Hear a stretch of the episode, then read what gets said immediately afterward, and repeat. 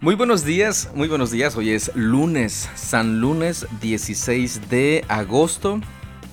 Y ya estamos aquí para la lectura bíblica, ¿verdad Virginia? Así es. Así es. Estoy- es que estoy quitándole el zzz para que no se escuche. El zzz, No sé si se escucha en, el- en el- en la grabación ah, ¿Cómo se llama? Vibra la Vibrador vibración. Ah, ya. de teléfono. El zzz. El zzz, Bueno, que- yo, yo siempre le quito el, sí, le quito el zzz también siempre que a veces se me olvida, pero pero no siempre. Pero ya estamos aquí, perdón por por el zzz del día de hoy. Y este pues ya estamos listos para para la lectura. Hoy hoy tenemos una pregunta que este tenemos que hacerle. Es una pregunta importante, una pregunta que va a requerir que piense este, en un tema específico, una pregunta que va a requerir que investigue. Ah, ¿verdad? ya sabes qué pregunta Está es. bien, está bien. La pregunta es, bueno, empieza antes de la pregunta. Romanos 8:20 dice, porque la creación fue sujetada a vanidad no por su propia voluntad, sino por causa del que la sujetó en esperanza. La pregunta es, ¿por qué la creación fue sujeta a vanidad? Justamente lo que dice este versículo en Romanos. Si la creación, dicho de este modo, no fue la que pecó. ¿Por qué razón? ¿Por qué razón también este, la, la creación sufre las consecuencias de la maldición que también es maldita, dice, por causa de, de Adán, por causa de la entrada del pecado al mundo? Y la pregunta es, ¿por qué? Así que si usted me, si usted me envía una respuesta y este y es la correcta, Virginia le va a regalar una Biblia. ¿Qué? ¿Qué? Se asusta. o si vive aquí en Cozumel, le podemos llevar a su casa unas galletitas de esas este, Gazetami que, que como las pasticetas que, oh, deliciosas, que ya se me antojaron, por cierto. Bueno, eh, esa, esa es la pregunta. Si usted tiene la respuesta, pues hagan- háganosla saber. Y este, pues obviamente sujeto a una Biblia nada más. no responderme 50 y A ver qué vas a toma. hacer con tantos. ¿Verdad? ¿Verdad? Y pues vamos a, a- allá a este, prepararnos para la este, lectura del día de hoy, que nos corresponde y es...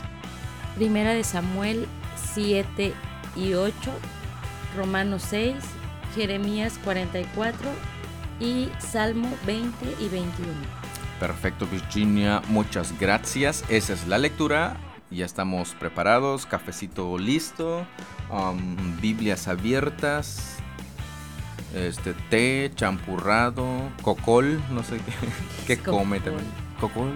Quiero mi Pero cocol. ese, ese es un pan. Ah, sí, sí, porque si es como sí, tú que cafecito con, Ay, sí. con pan para compañía. chopear, pues tiene que tener algo para cocolear. Es verdad, es verdad. Pues ya estamos listos para la lectura. Este, Vixi, ¿ya estás lista? Lista. Perfecto. Cafecitos listos. Comenzamos. Comenzamos. Primera de Samuel 7. Entonces los hombres de Kiriat Jearim fueron por el arca del Señor. La llevaron a la casa de Abinadab que estaba en las laderas y comisionaron a su hijo Eleazar para que se encargara de ella. El arca permaneció en Kiriat Jearim mucho tiempo, veinte años en total. Durante ese tiempo todos los israelitas se lamentaron porque parecía que el Señor los había abandonado. Entonces Samuel le dijo a todo el pueblo de Israel, Si de todo corazón desean volver al Señor, desháganse de sus dioses ajenos y de las imágenes de Astoret. Dediquen su corazón al Señor y obedézcanlo solamente a Él. Entonces Él los rescatará de los filisteos. Así que los israelitas se deshicieron de todas sus imágenes de Baal y de Astoret y adoraron únicamente al Señor. Después Samuel les dijo, Reúnan a todo Israel en Mizpa y yo oraré al Señor por ustedes. De manera que se reunieron en Mizpa y en una gran ceremonia sacaron agua de un pozo y la derramaron delante del Señor. Asimismo no comieron durante todo el día y confesaron que habían pecado contra el Señor. Fue en Mizpa donde Samuel se convirtió en juez de Israel. Cuando los gobernantes filisteos se enteraron de que Israel se había reunido en Mizpa, movilizaron a su ejército y avanzaron. El miedo invadió a los israelitas cuando supieron que los filisteos se acercaban. No dejes de rogarle al Señor nuestro Dios que nos salve de los filisteos, le suplicaron a Samuel. Entonces Samuel tomó un cordero y lo ofreció al Señor como ofrenda quemada entera. Rogó al Señor que ayudara a Israel y el Señor le contestó. Entonces, justo en el momento en que Samuel sacrificaba la ofrenda quemada, llegaron los filisteos para atacar a Israel. Pero ese día el Señor habló con una poderosa voz de trueno desde el cielo y causó tal confusión entre los filisteos que los israelitas los derrotaron. Los hombres de Israel los persiguieron desde Mizpa hasta un lugar abajo de Betcar, matándolos a lo largo del camino. Luego Samuel tomó una piedra grande y la colocó entre las ciudades de Mizpa y Gesana. La llamó Ebenezer, que significa la piedra de ayuda, porque dijo, hasta aquí el Señor nos ha ayudado. De modo que los filisteos fueron sometidos y no volvieron a invadir a Israel por algún tiempo, y durante toda la vida de Samuel, la mano poderosa del Señor se levantó contra los filisteos. Entonces fueron restituidas a Israel las aldeas cercanas de Ecrón y Gat que los filisteos habían tomado, junto con el resto del territorio que había tomado de Israel. Y en esos días hubo paz entre los israelitas y los amorreos. Samuel continuó como juez de Israel por el resto de su vida cada año hacía un recorrido y establecía su tribunal, primero en Betel, luego en Gilgal y después en Mizpa. Juzgaba al pueblo de Israel en cada uno de estos lugares. Luego regresaba a su hogar en Ramá, donde también atendía otros casos. En Ramá, Samuel construyó un altar al Señor. Primera de Samuel 8. Cuando Samuel envejeció, nombró a sus hijos como jueces de Israel. Joel y Abías, sus hijos mayores, establecieron su corte en Berseba, pero ellos no eran como su padre, porque codiciaban el dinero, aceptaban sobornos y pervertían la justicia. Finalmente todos los ancianos de Israel se reunieron en Ramá para hablar del asunto con Samuel. Mira, Samuel, le dijeron, ya eres anciano y tus hijos no son como tú. Danos un rey para que nos juzgue así como lo tienen las demás naciones. Samuel se disgustó con esta petición y fue al Señor en busca de orientación. Haz todo lo que te digan, le respondió el Señor, porque me están rechazando a mí y no a ti. Ya no quieren que yo siga siendo su rey. Desde que los saqué de Egipto, me han abandonado continuamente y han seguido a otros dioses, y ahora te tratan a ti de la misma manera. Haz lo que te pidan, pero adviérteles seriamente acerca de la manera en que reinará sobre ellos un rey. Entonces Samuel transmitió la advertencia del Señor al pueblo que pedía un rey. Esta es la manera en que un rey gobernará sobre ustedes, les dijo. El rey reclutará en el ejército a los hijos de ustedes y los asignará a los carros de guerra y a sus conductores, y los hará correr delante de sus carros. Algunos serán generales y capitanes del ejército, otros serán obligados a arar y a cosechar los cultivos del rey, y otros harán las armas y el equipo para los carros de guerra. El rey tomará a las hijas de ustedes y las obligará a cocinar, a hornear y a hacer perfumes para él. Les quitará a ustedes lo mejor de sus campos, viñedos y huertos de olivos, y se los dará a sus oficiales. Tomará una décima parte de su grano, y de sus cosechas de uvas, y la repartirá entre sus oficiales y miembros de la corte. Les quitará sus esclavos y esclavas, y les exigirá lo mejor de sus ganados y burros para su propio uso. Les exigirá la décima parte de sus rebaños, y ustedes serán sus esclavos. Cuando llegue ese día, suplicarán ser aliviados de este rey que ahora piden, pero entonces el Señor no los ayudará. Sin embargo, el pueblo se negó a escuchar la advertencia de Samuel. Aún así, todavía queremos un rey, dijeron ellos. Nuestro deseo es ser como las naciones que nos rodean. El rey nos juzgará y será nuestro líder en las batallas. Así que Samuel le repitió al Señor lo que el pueblo dijo, y el Señor respondió, Haz lo que te piden y dales un rey. Entonces Samuel estuvo de acuerdo y los envió a sus casas. En este capítulo encontramos finalmente a los filisteos siendo derrotados. Fíjese todo lo que habíamos leído anteriormente, los filisteos eran los que prevalecían. Prácticamente, como vimos en jueces, los filisteos como que gobernaban sobre Israel. Pero hasta ese momento, este, pues ellos eran los que tenían prácticamente el poderío militar. Y aquí aparece y entra, bueno, ya había entrado Samuel a escena pero fíjese lo que dice el verso 2, dice que el arca permaneció en Kiriat Jearim 20 años. Y durante ese tiempo, 20 años, los israelitas se lamentaron porque parecía que el Señor los había abandonado. Fíjense lo interesante de eso. Ellos pensaban que el Señor los había abandonado, pero lo que realmente había pasado es que ellos habían abandonado al Señor. Samuel mismo lo confirma en el versículo 3, cuando les dice, si de todo corazón desean volver al Señor. Es diciéndoles, no se confundan, señores israelitas, no se confundan. No el Señor los abandonó, ustedes lo abandonaron a Él, porque han estado siguiendo a dioses ajenos, han estado adorando a imágenes de Baal, de Astoret, no han obedecido a Dios, no han confiado en Dios, este, no han dedicado su corazón al Señor, etcétera. O sea, prácticamente ellos habían abandonado al Señor. Y cuando se reúnen finalmente y cuando sí eliminan sus, este, sus ídolos, su adoración a otros dioses, vemos que el Señor pues los ayuda, les da la victoria, vencen al ejército este, filisteo, incluso hasta los persiguen. Apuesto a que los filisteos no esperaban para nada eso. Y, este, y, los israelitas ganan, este, vencen. Sin embargo, en el capítulo 8 vemos un detalle bien interesante. Cuando Samuel envejece y sus hijos son nombrados jueces, pero sus hijos eran casi casi como los hijos de Eli. Les encantaba el dinero y no, era, no hacían lo que Samuel este, hacía como un buen juez. Entonces, por causa de ellos, pues los ancianos van a reclamarle prácticamente a Samuel y le piden un rey. Samuel le pregunta a Dios y Dios le dice, dale lo que piden. A mí me llama mucho la atención porque ellos dicen, queremos, ellos dicen los líderes, queremos ser como las otras naciones. Este, danos un rey para que ese rey nos juzgue así como tienen las demás naciones. Así este, como todas las otras naciones que pues prácticamente eran paganas, así queremos ser prácticamente decían estos líderes. El Señor se los concede. Y hasta ahorita pues no ha entrado el primer rey, pero fíjense, detalles. El pueblo es el que pide un rey, no Dios es el que le está asignando un rey porque así él lo haya deseado.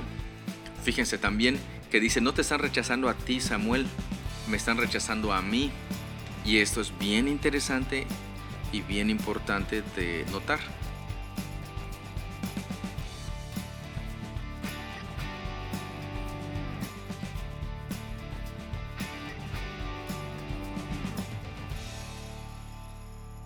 Romanos 6. Ahora bien, ¿deberíamos seguir pecando para que Dios nos muestre más y más su gracia maravillosa? Por supuesto que no. Nosotros hemos muerto al pecado. Entonces, ¿cómo es posible que sigamos viviendo en pecado? ¿O acaso olvidaron que cuando fuimos unidos a Cristo Jesús en el bautismo, nos unimos a Él en su muerte? Pues hemos muerto y fuimos sepultados con Cristo mediante el bautismo. Y tal como Cristo fue levantado de los muertos por el poder glorioso del Padre, ahora nosotros también podemos vivir una vida nueva. Dado que fuimos unidos a Él en su muerte, también seremos resucitados como Él. Sabemos que nuestro antiguo ser pecaminoso fue crucificado con Cristo para que el pecado perdiera su poder en nuestra vida. Ya no somos esclavos del pecado pues cuando morimos con Cristo fuimos liberados del poder del pecado, y dado que morimos con Cristo, sabemos que también viviremos con Él. Estamos seguros de eso, porque Cristo fue levantado de los muertos y nunca más volverá a morir. La muerte ya no tiene ningún poder sobre Él. Cuando Él murió, murió una sola vez, a fin de quebrar el poder del pecado. Pero ahora que Él vive, vive para la gloria de Dios. Así también ustedes deberían considerarse muertos al poder del pecado y vivos para Dios por medio de Cristo Jesús. No permitan que el pecado controle la manera en que viven. No caigan ante los deseos pecaminosos. No dejen que ninguna parte de su cuerpo se convierta en un instrumento del mal para servir al pecado. En cambio, entréguense completamente a Dios, porque antes estaban muertos, pero ahora tienen una vida nueva. Así que usen todo su cuerpo como un instrumento para hacer lo que es correcto para la gloria de Dios. El pecado ya no es más su amo, porque ustedes ya no viven bajo las exigencias de la ley. En cambio, viven en la libertad de la gracia de Dios. Ahora bien, ¿eso significa que podemos seguir pecando porque la gracia de Dios nos ha liberado de la ley? Claro que no. ¿No se dan cuenta de que uno se convierte en esclavo de todo lo que decide obedecer? Uno puede ser esclavo del pecado, lo cual lleva a la muerte, o puede decidir obedecer a Dios, lo cual lleva a una vida recta. Antes ustedes eran esclavos del pecado, pero gracias a Dios ahora obedecen de todo corazón la enseñanza que les hemos dado. Ahora son libres de la esclavitud del pecado y se han hecho esclavos de la vida recta. Uso la ilustración de la esclavitud para ayudarlos a entender todo esto, porque la naturaleza humana de ustedes es débil. En el pasado se dejaron esclavizar por la impureza y el desenfreno, lo cual los hundió aún más en el pecado. Ahora deben entregarse como esclavos a la vida recta para llegar a ser santos. Cuando eran esclavos del pecado, estaban libres de la obligación de hacer lo correcto. ¿Y cuál fue la consecuencia? Que ahora están avergonzados de las cosas que solían hacer, cosas que terminan en la condenación eterna. Pero ahora quedaron libres del poder del pecado y se han hecho esclavos de Dios.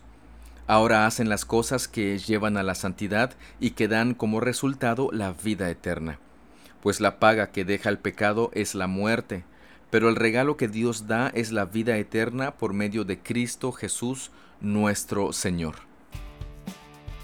En este capítulo encontramos una clara explicación de nuestra condición actual respecto al pecado.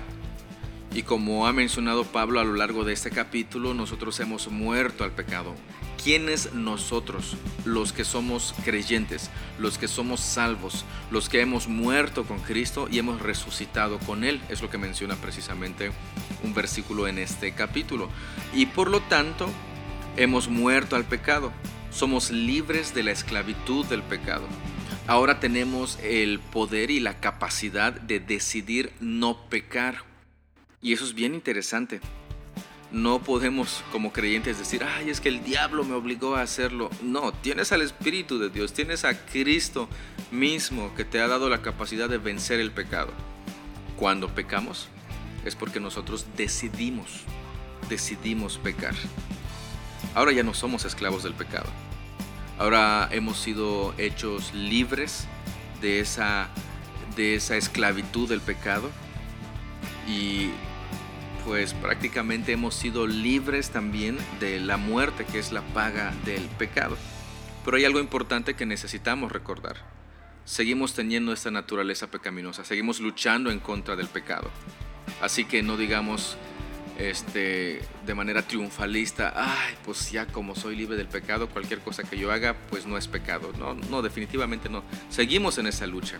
Como decía Martín Lutero, quería este, ahogar su naturaleza pecaminosa y entonces, parafraseándolo, lo aventó al mar, pero el infeliz sabía nadar. Exactamente. Seguimos luchando en contra del pecado, pero recordemos que ya no somos esclavos del pecado.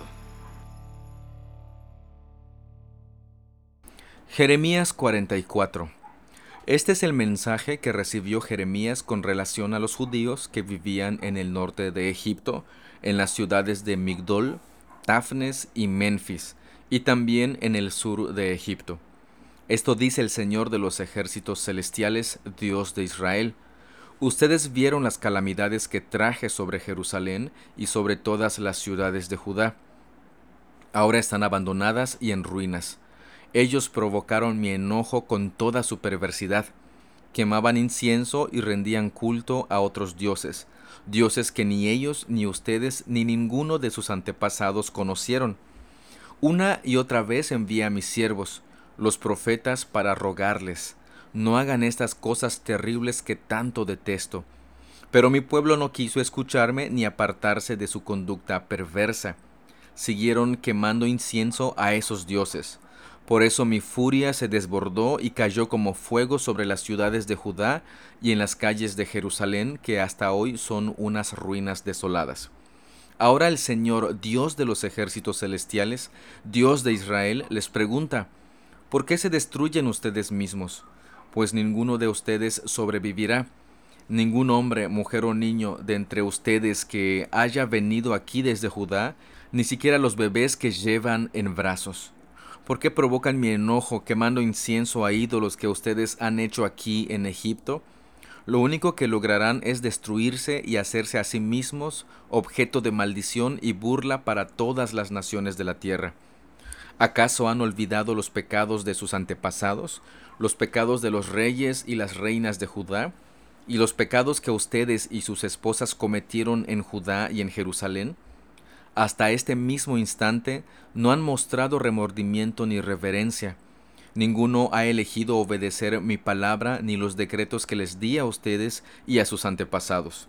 Por lo tanto, esto dice el Señor de los ejércitos celestiales, Dios de Israel. Estoy decidido a destruir a cada uno de ustedes. Tomaré a este remanente de Judá, los que estaban resueltos a venir y vivir en Egipto, y los consumiré Caerán aquí en Egipto muertos por guerra y hambre. Todos morirán, desde el menos importante hasta el más importante. Serán objeto de condenación, de horror, de maldición y de burla. Los castigaré en Egipto así como lo hice en Jerusalén, con guerra, hambre y enfermedad. Del remanente que huyó a Egipto, con la esperanza de regresar algún día a Judá, no quedarán sobrevivientes. A pesar de que anhelan volver a su tierra, solo un puñado lo hará. Entonces todas las mujeres presentes y todos los hombres que sabían que sus esposas habían quemado incienso a los ídolos, una gran multitud de todos los judíos que vivían en el norte y en el sur de Egipto, le contestaron a Jeremías, No escucharemos tus mensajes del Señor, haremos lo que se nos antoje, quemaremos incienso y derramaremos ofrendas líquidas a la Reina del Cielo tanto como nos guste, tal como nosotros, nuestros antepasados, nuestros reyes y funcionarios han hecho siempre en las ciudades de Judá y en las calles de Jerusalén. Pues en aquellos días teníamos comida en abundancia, estábamos bien económicamente y no teníamos problemas.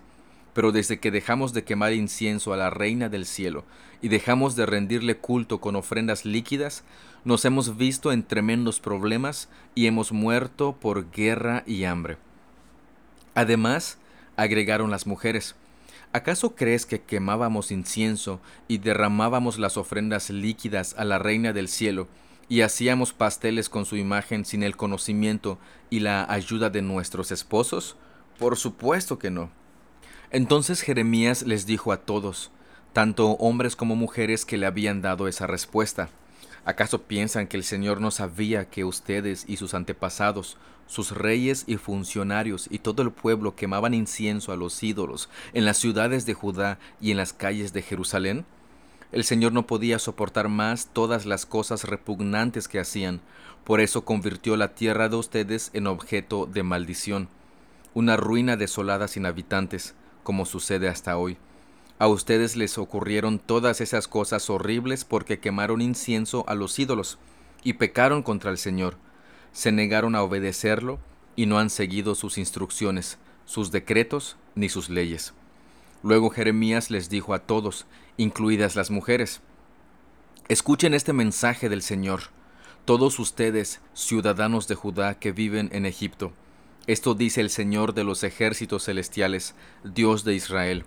Ustedes y sus esposas han dicho, guardaremos nuestras promesas de quemar incienso y derramar ofrendas líquidas a la Reina del cielo, y por sus hechos han demostrado que hablaban en serio. Así que vayan, cumplan sus promesas y votos a ella. Sin embargo, escuchen este mensaje del Señor todos ustedes.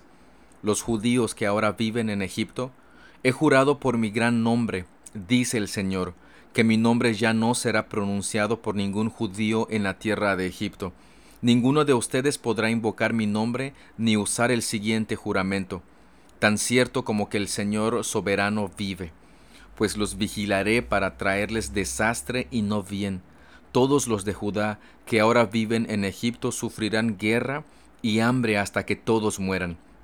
Solo un pequeño número escapará de morir y regresará a Judá desde Egipto. Entonces todos los que vinieron a Egipto sabrán cuáles palabras son verdad las mías o las de ellos. Esta es la prueba que les doy, dice el Señor, de que se cumplirán todas mis amenazas y de que aquí en esta tierra los castigaré. Esto dice el Señor, yo entregaré al faraón Ofra, rey de Egipto, en manos de sus enemigos, quienes desean su muerte, así como entregué al rey Sedequías de Judá en manos de Nabucodonosor de Babilonia. Este capítulo definitivamente, definitivamente impacta. Pues, pues ¿qué, más puedo decir? Vemos al pueblo de Israel, a los que huyeron de Judá para Egipto, cuando el Señor claramente les dijo que no huyeran, que se queden, porque el Señor los va a cuidar, los va a proteger, los va a prosperar. Pero ellos se fueron a Egipto. Jeremías nuevamente les advierte y les da el mensaje que el Señor les dijo pues saben que aquí no les va a ir bien, les va a ir muy mal. Este, van a morir prácticamente de hambre, van a ser este, invadidos por igual de quienes estaban huyendo. Pero ellos, pues sencillamente dicen, ja, no te queremos escuchar, no queremos escuchar tu mensaje. Vamos a seguir este, adorando a, nuestros ídolos, a, la reina del cielo, dicen ellos. Lo vamos a seguir adorando. Cuando la adorábamos en, en, Judá, pues nos iba bien, dejamos de adorarla y entonces nos vino toda la calamidad. Pero ¿no será que el Señor les dio la oportunidad de arrepentimiento mientras estaban adorando a esta deidad, a, esta, a este ídolo? Y ya en su paciencia, Él les dio oportunidad de, hacer esto, no porque él estuviera de acuerdo, pero en su momento el Señor les dijo, ¿saben qué? Hasta ahorita y empezó a traer el juicio sobre ellos. Y, y bueno, a pesar de todo vemos que siguen en su necedad. No mostraron remordimiento, no mostraron reverencia, ninguno decidió obedecer la palabra de Dios, ninguno decidió obedecer sus decretos, sino que sencillamente dijeron, perdón la expresión si esto les ofende, nos vale. No nos importa lo que estás diciendo, Nehemías. Nosotros vamos a seguir con nuestros dioses. Qué tristeza, qué, qué, qué, qué necedad. Y prácticamente el juicio de Dios sobre ellos iba a ser peor estaban huyendo de Nabucodonosor en Judá y Nabucodonosor los iba a alcanzar en Egipto. Y entonces sabrían que el Señor no está jugando. A ver, pidan ayuda a su reina del cielo. A ver, clamen a ella para que los ayude, para que los rescate. No, no, no es posible eso. Híjole, qué, qué, difícil. Y bien podemos estar señalando y diciéndoles, ya bien, estos israelitas, qué malos son. Tristemente, tristemente también en nuestra, nuestros deseos decidimos no obedecer a Dios y de manera incluso este, directa le decimos, ¿sabes qué? Prefiero mi pecado a, a obedecerte a servirte, a adorarte. Qué tristeza. Ya, me estoy volviendo nostálgico. Mejor seguimos con, con lo siguiente. Salmo 20. Que el Señor responda a tu clamor en tiempos de dificultad. Que el nombre de Dios de Jacob te proteja de todo mal. Que te envíe ayuda desde su santuario y te fortalezca desde Jerusalén que se acuerde de todas tus ofrendas y mire con agrado tus ofrendas quemadas. Que Él conceda los deseos de tu corazón y haga que todos tus planes tengan éxito, que gritemos de alegría cuando escuchemos de tu triunfo y levantemos una bandera de victoria en el nombre de nuestro Dios. Que el Señor conteste a todas tus oraciones. Ahora sé que el Señor rescata a su rey ungido. Le responderá desde su santo cielo, y lo rescatará con su gran poder. Algunas naciones se jactan de sus caballos y sus carros de guerra, pero nosotros nos jactamos en el nombre del Señor nuestro Dios. Esas naciones se derrumbarán y caerán, pero nosotros nos levantaremos y estaremos firmes. Da la victoria a nuestro Rey, oh Señor. Responde a nuestro grito de auxilio. Salmo 21. ¿Cuánto se alegra el Rey en tu fuerza, oh Señor? Grita de alegría porque tú le das la victoria, pues le diste el deseo de su corazón. No le has negado nada de lo que te ha pedido. Le das la bienvenida con éxito y prosperidad le colocaste una corona del oro más puro sobre la cabeza. Te pidió que le preservaras la vida y tú le concediste su petición. Los días de su vida se alargan para siempre. Tu victoria le da mucha honra y lo has vestido de esplendor y majestad. Lo has dotado de bendiciones eternas y le has dado la alegría de tu presencia, pues el rey confía en el Señor el amor inagotable del Altísimo cuidará que no tropiece. Capturarás a todos tus enemigos, con tu poderosa mano derecha atraparás a todos los que te odian. Cuando te manifiestes, los arrojarás a un horno en llamas. En su enojo el Señor los consumirá, el fuego los devorará. Borrarás a sus hijos de la faz de la tierra, nunca tendrán descendientes aunque conspiren contra ti, sus maquinaciones malignas jamás prosperarán, pues se darán vuelta y saldrán corriendo, cuando vean que tus flechas apuntan hacia ellos. Levántate, oh Señor, en tu poder, con música y cánticos celebramos tus poderosos actos. Fíjese que el Salmo 21 es como, bueno, es una oración de alguien hacia alguien más. no del tipo intercesión, sino una petición que le hace a Dios para que Dios tenga el, le dé el favor a, este, a esta persona de quien están orando, al, parecer un, este, un rey. Fíjense lo que dice el este, verso 4, que Él conceda los deseos de tu corazón. Haga que tus planes, que todos tus planes tengan éxito. Y nosotros, verso 5, nos vamos a alegrar cuando triunfes.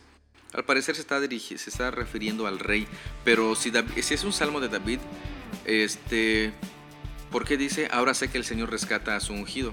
¿Se referiría a él mismo? Lo más seguro es que, es que sí. Pero vemos como en este salmo es, es una, una petición a Dios por el rey, pero también es una alabanza porque el Señor ha estado siempre allá, le ha dado la victoria al rey. Fíjense de lo interesante de esto, no es que el rey por sus propias fuerzas y sus propias capacidades militares, no, sino que Dios le, reconoce a Dios que Él le ha dado la victoria al rey.